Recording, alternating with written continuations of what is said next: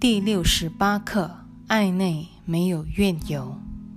我先前已经提过，练习手册经常会有好几课环绕着某一主题不断延伸、反复铺陈。比如本课和下面的几课讨论的重点即环绕在攻击的目的这个主题。小我为了保住自己的个体价值，不惜透过怨尤与判断而拒上主圣爱于千里之外。虽然练习手册不曾提到特殊关系，实则耶稣在此所说的攻击和怨尤，都是根据特殊之恨的原理运作的。一点一到一点二。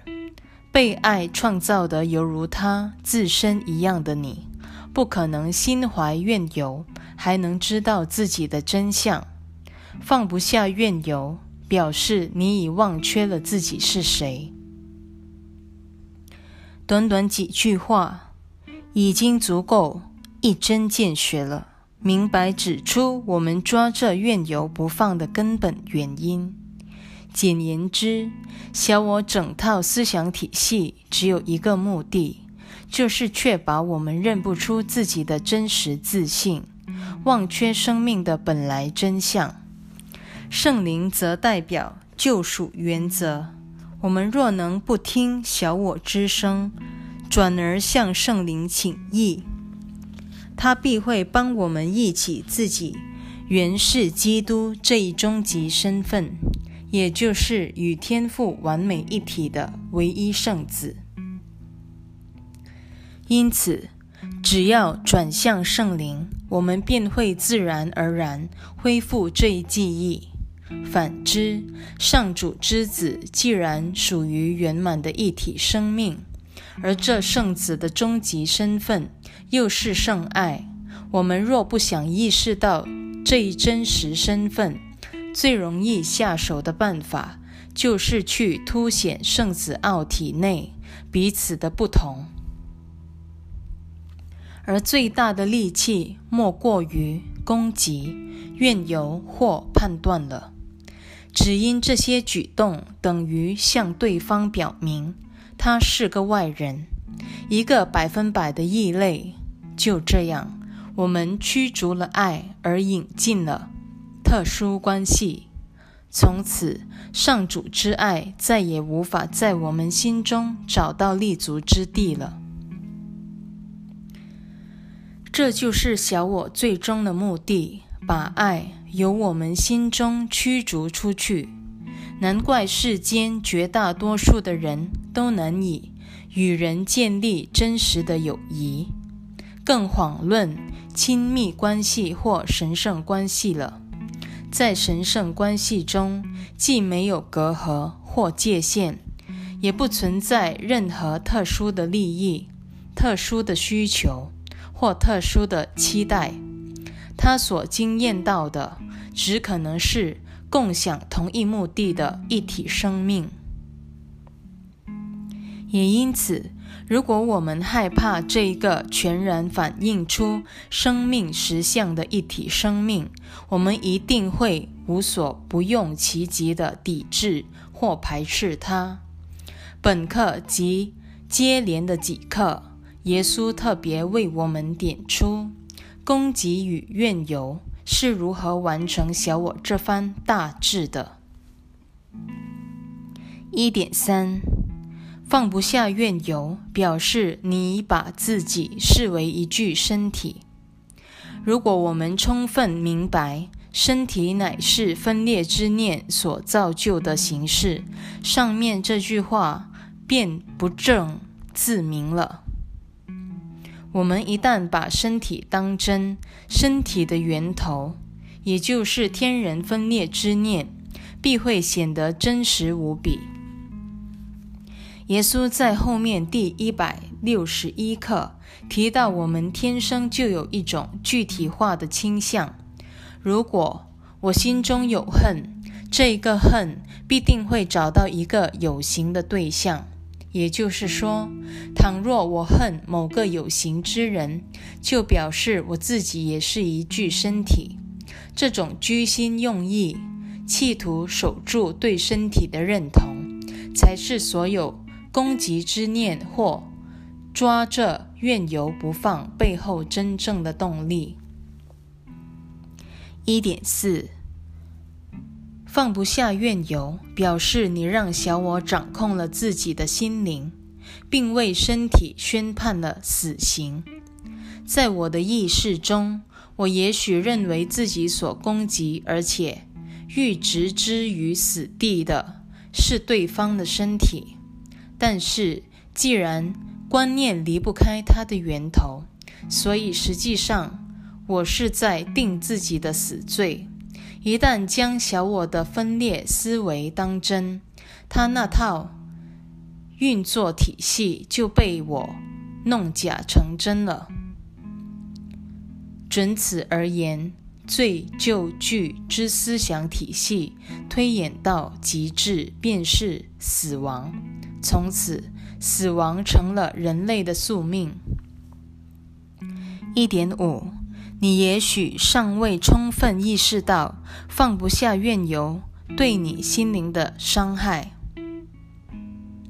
每当我们发怒、心生不悦或开始判断，这种时候，我们往往意识不到他们的后遗症。对此，可以说，奇迹课程的宗旨就是要我们看到怨尤所带来的严重后果。别忘了。整部课程不时都在提醒我们因和果之间的关系。怨尤的心态可说是因，苦难则是它的果。只要我们意识不到自己的攻击之念和痛苦之果两者之间的因果联系，我们就不可能真心放下怨尤。耶稣这位老师的重责大任。就是让我们切身意识到心怀怨尤的严重后果，诚如下文所言。一点六，他好似硬生生的将你由生命根源那儿劈了出去，使你不再消逝于他。请注意，耶稣在此用的是“好似”一词。放不下怨尤，就好似将你劈了出去。只因在实相境界根本没有分裂这一回事，唯有在噩梦里，那些愤怒的表象不仅让我们自己跟愤怒的对象决裂，同时也跟上主决裂了。又因为分裂心灵的每一部分属于同一生命。即使我认为自己只对这人下手，其他人也同样会遭殃的。下面这一段要我们宽恕弟兄的话，一语道出了一体的深意。他是天父的代表，而你却把天父视为赐你生命也赐你死亡的神明，我的弟兄。天父只可能赐给你生命。你在梦中看到弟兄给你什么，那变成了天父对你的恩赐。为此，我们才说，不论我们是否宽恕了某位弟兄，上主同时都站在那一位及每一位弟兄的背后，既无分别，也无例外。一点七，为此，你认为自己是什么，就会相信他也成了什么，因为没有一个人不把他的造物主想象成像自己一样的。这个观念极其重要，我们马上会在第七十二课看到进一步的阐述。耶稣要说的是。如果我相信自己发动了攻击，而所有攻击的原始初衷都是针对上主而发的，我自然会把这一念投射到上主身上，而且相信他必会伺机反击。我若企图将自感罪孽深重的那一部分切割出去，也一定会把那一部分的我投射到外面另一人身上。为此，外面那个人不过代表了我想借着否认来驱逐的那一个念头而已，纯粹是我心目中自我形象的翻版。既然观念离不开它的源头，我的攻击与罪疚之念必然仍在自己心内，但我却丝毫意识不到。因为我自以为已经利用投射除掉了它，才会在别人身上看到罪疚的影子。经过这一大周折，我们不仅跟自己分裂了，还处处造成人我的分裂，简直大快小我之心。正文有两段话，把这一曲折内幕描写得淋漓尽致。你投射出去的正是你拒绝接纳之物，你自然不会相信它原是你的一部分。你一判断你与自己投射之物有所不同，你变成了它的身外之物。因着你对自己的投射的排斥，你会不断加以攻击，因为你存心与它保持分裂状态。这种反应都是下意识的。他蓄意不让你觉察出，你其实是在打击自己，却异想天开，以为是在保护自己。你的投射所伤害到的一定是你，它使你更加仰赖自己分化的心灵。投射与攻击其实是一丘之貉，因为小我一向是用投射来为自己的攻击行为辩护。没有投射，愤怒便无从升起。小我利用投射，纯粹是为了破坏你对自己及弟兄的看法。他的阴谋是这样得逞的：先把你无法接受的某一部分剔除于自身之外，最后又把你剔除于弟兄之外。这是迟早的事。这番话再度提醒我们，切莫忘记课程的基本形上理念：外面没有别人。如果外面空无一人，就表示整个世界都是由我的自我认定所投射而成的。我在外面看到的一切，无一不是出自于我，乃至于出现在我梦中的所有角色、事件。地点或种种象征，都可说是这个我的分身，代表着我整个人格的不同部分。只不过梦中的一切全都显现为外在的人事物罢了。其实我们醒时所做的这一个人生大梦，也是同一回事。准此而言。我们不可能在任何人身上看到与自己不同的东西，因为不论是上主、耶稣、圣灵，或现实生活里的凡夫俗子，全都是我按照自己的样子打造出来的。为此，我若把自己视为你身外之人，不只会把分裂弄假成真，还会把我与上主的分裂弄得更为真实。这正是我自知罪孽深重的根本原因，因为这一个罪一旦投射出去，上主在我眼中必也成了罪人。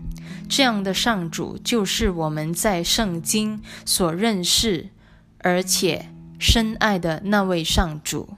不消说，这种上主。纯粹是根据我们的形象打造出来的，所以他才会像我们一样疯狂，举手投足，在在都透露出我们最爱的特殊性。根据投射法则，这是必然的结果。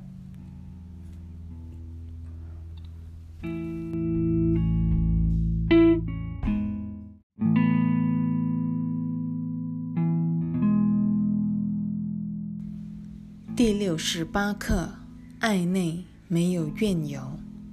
二点一，你一旦背弃了你的自信，那依旧意识到自己消似造物主的自信，就好似昏睡过去了。而那在睡梦里编织幻境的另一部分心灵，则会装出一副清醒的模样。此刻。耶稣又为我们做了一个巧妙的对比：基督的意象其实是醒着的，看起来却似昏睡过去；而小我那一部分其实早已睡着了，却在梦中忙着编织自己的人生。也就是说，由于背弃了自信。这一个分裂的我看起来好似醒着，只因我们真的认为自己活在这一个世界。然而真相是，自信基督是不可能睡着的，只是状似睡着了，沉睡在我们的心底，被小我罪疚与攻击的思想体系严密看管着。二点二到二点五，这一切真的都是因为你心怀怨尤而引起的吗？一点也没错，因为放不下怨尤的人，已否认了自己是出自爱的创造。在他充满怨恨的梦中，造物主显得可怕万分。有谁会梦到怨恨而不害怕上主的呢？这段说的正是小我的罪旧剧三部曲。我相信自己已经与上主分裂了。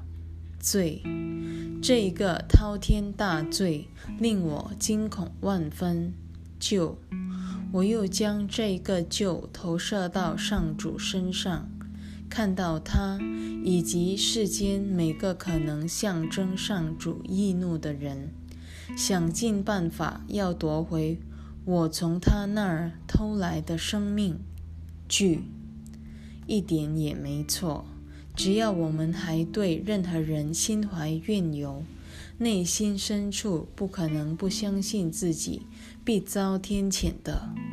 正因如此，耶稣要我们彻底看清罪疚句的互动关系。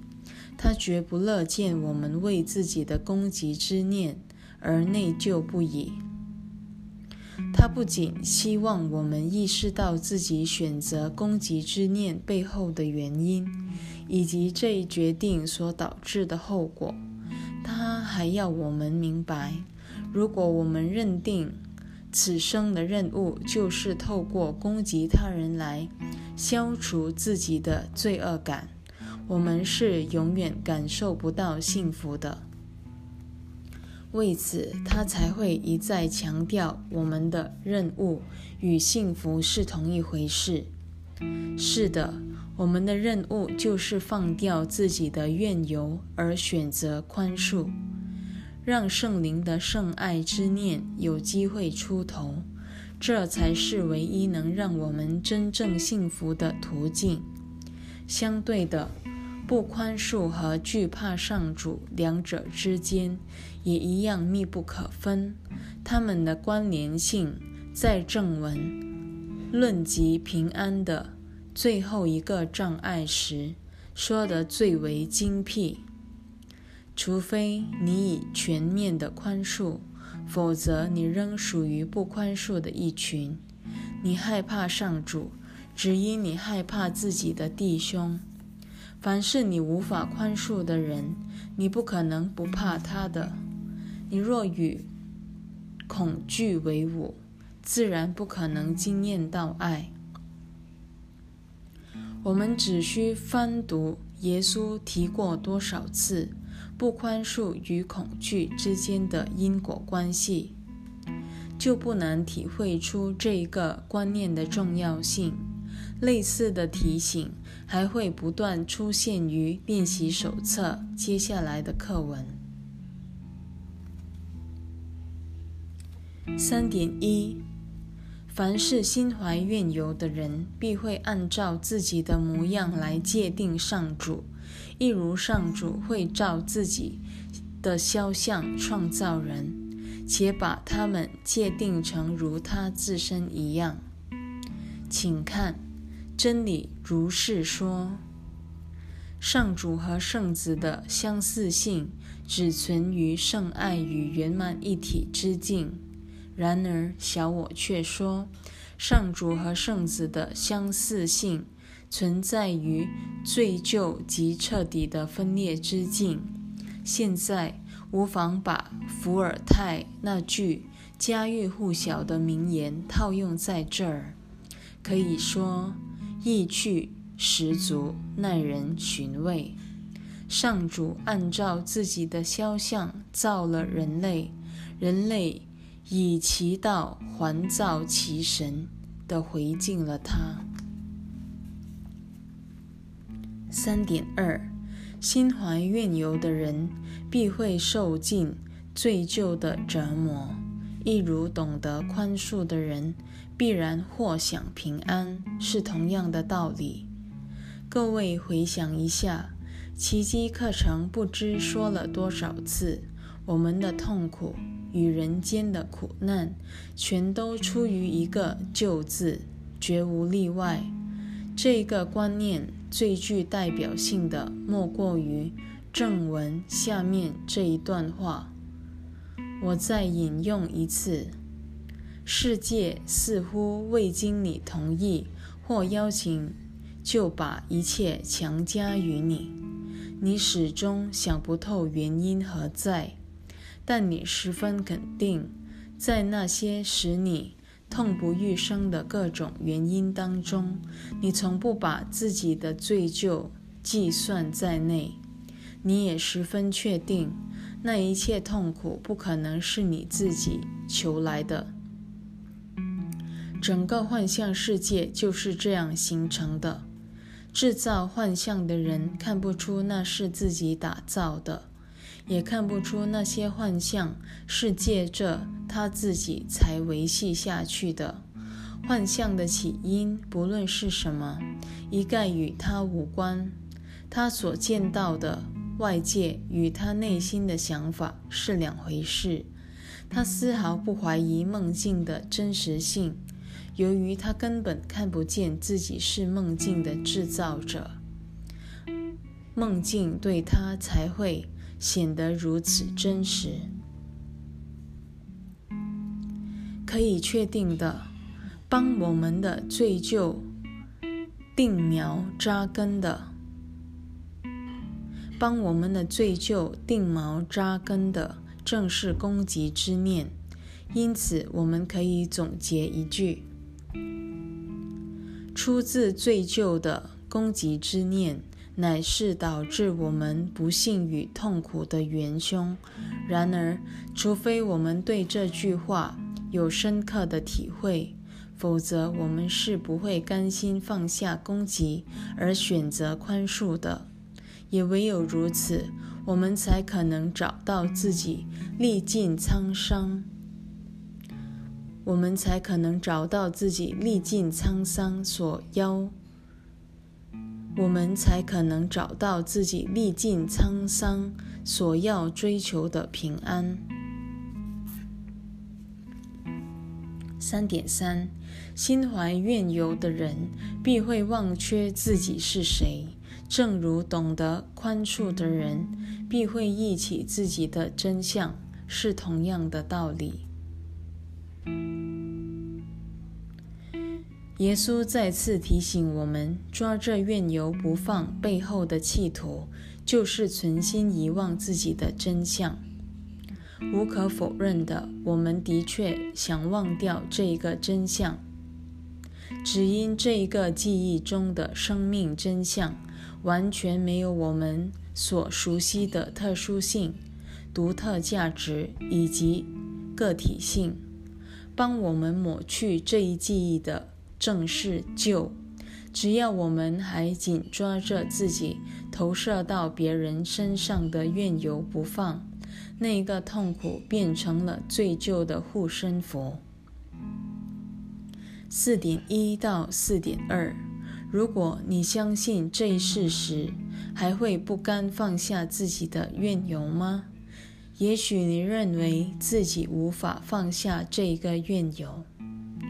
小我不断警告我们：奇迹课程太难修了，恐惧实在太深了，根本压制不了内心充满敌意的判断。以至于我们丝毫不敢指望自己真的能改变。此刻，不妨回想一下先前的一段引文：耶稣如何温柔地训诫我们，因为我们竟然认为自己的心灵没有足够的能力来学习这部课程，以及操练宽恕。四点三，其实这纯粹看你的动机如何。动机一词可说是奇迹课程的一个重要观念。在这趟返乡的旅程中，我们必须时时刻刻意识到内心不可告人的企图。我根本不想从梦中觉醒，返回天乡。我也不甘心放下自己的怨尤，这才是我们深藏不露的动机。除非觉察到它，我们岂有机会将它改写？也因此，坦白承认自己并不想由梦中觉醒这一私心，是如此的重要。一个人如果够诚实，就会发现自己其实很想逗留在人间，只要能够快活一点，就心满意足了。难怪我们老是曲解奇迹课程，始终在为小我撑腰，而不自知。耶稣在正文中恳求我们对他诚实一点。意思就是对自己诚实一点。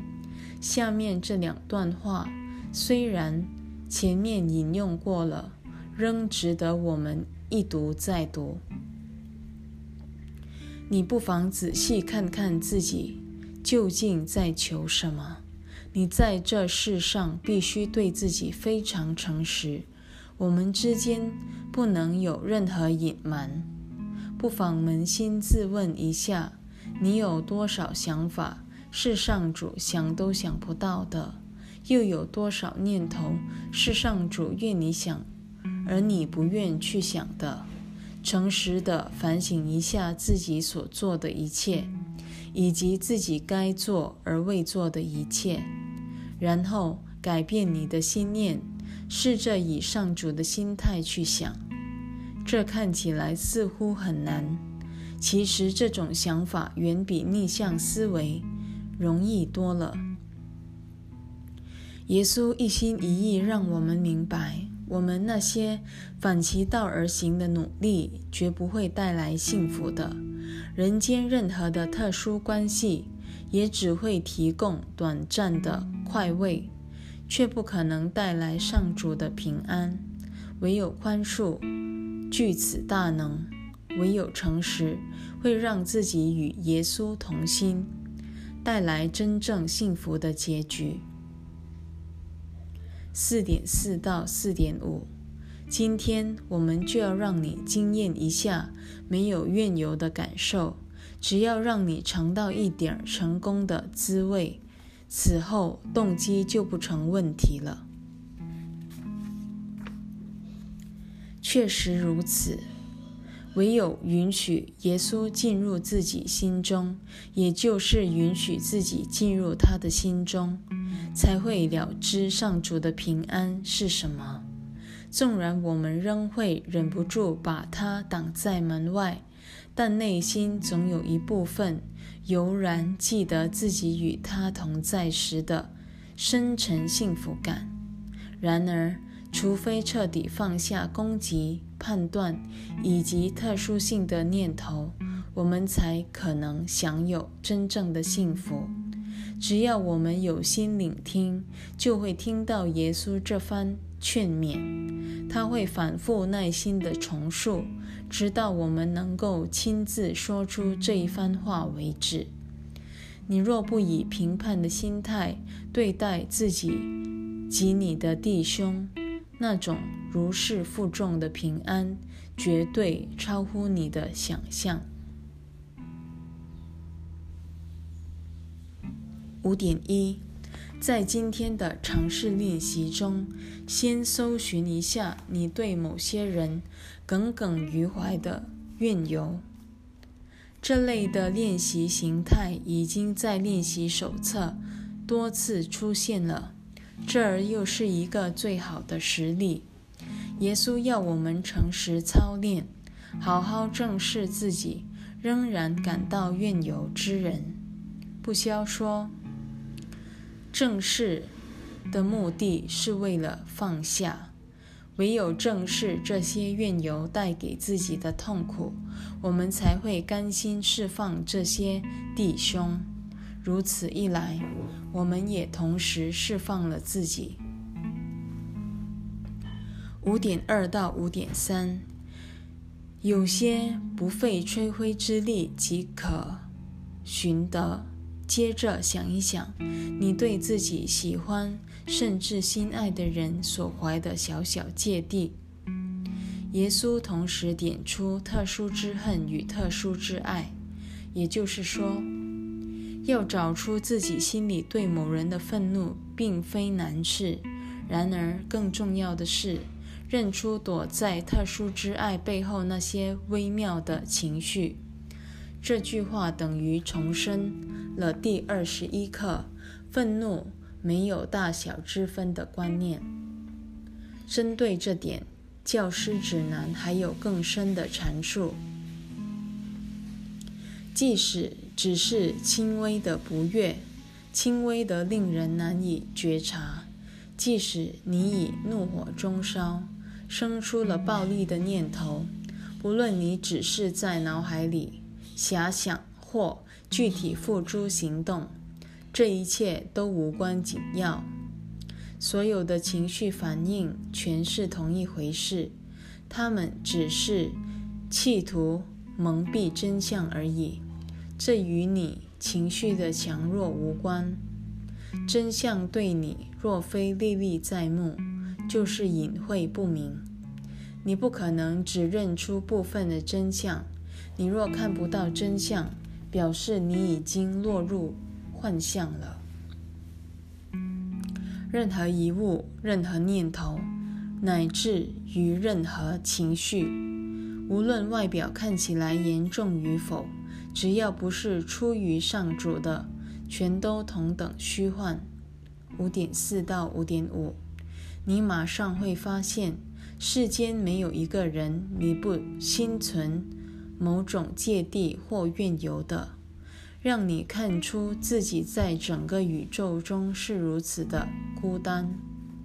老实说，没有人会喜欢听到这句话的。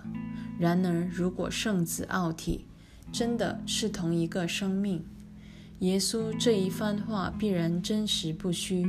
试想，要是世界真的是按照……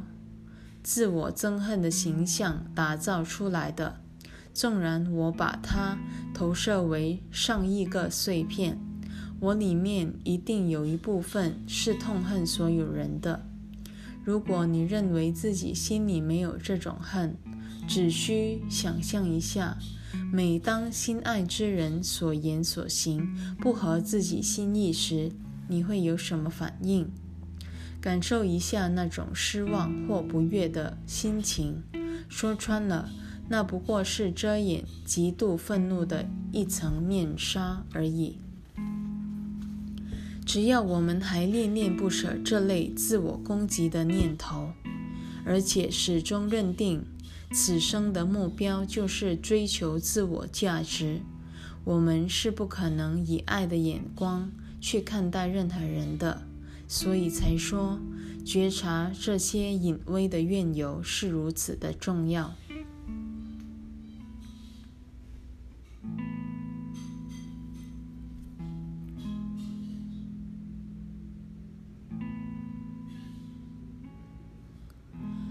圣子奥体既然是一个生命，如果我声称自己虽然对许多人心怀怨尤，唯独对某人情有独钟，那么不妨回想一下。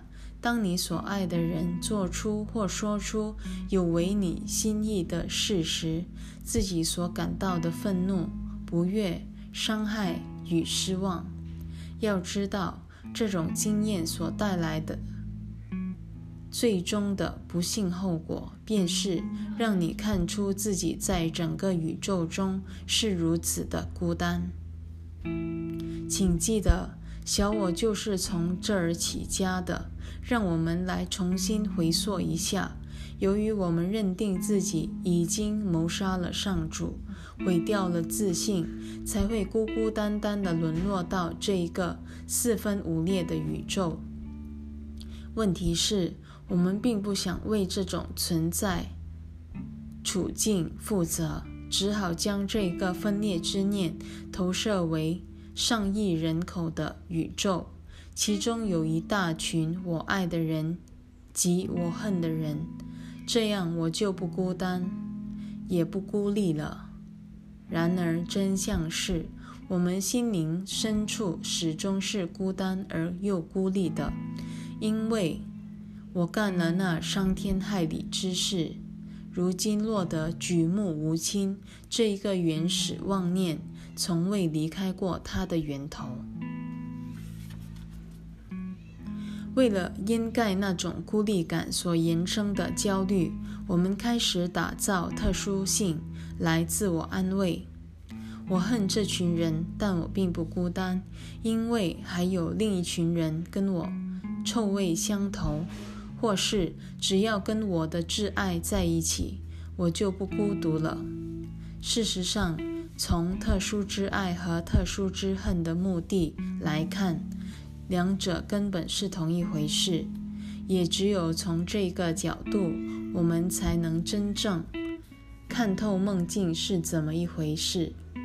纵然形式大不相同，但在内涵上却是千篇一律的分裂与罪疚。六点一到六点三，此刻。就下定决心把所有的人都视为朋友吧，一一想起他们，并对他们全体说：“我要把你视为我的朋友，使我得以忆起你原是我的一部分，我才可能得知自己的真相。”现在我们又回到一体性这个关键主题了。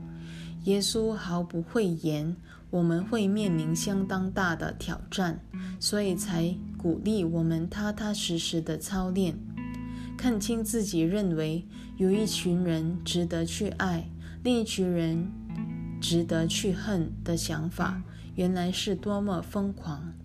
当然，在形式层次，我们不可能和世间每个人同居共处，我们只会跟。某一群人，也就是带给自己人生功课的人，共度此生。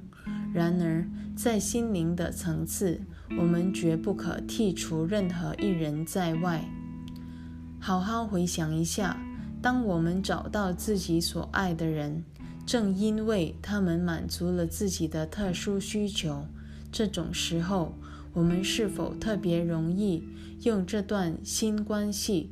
作为衡量的标准，拿来批判过去辜负自己的人。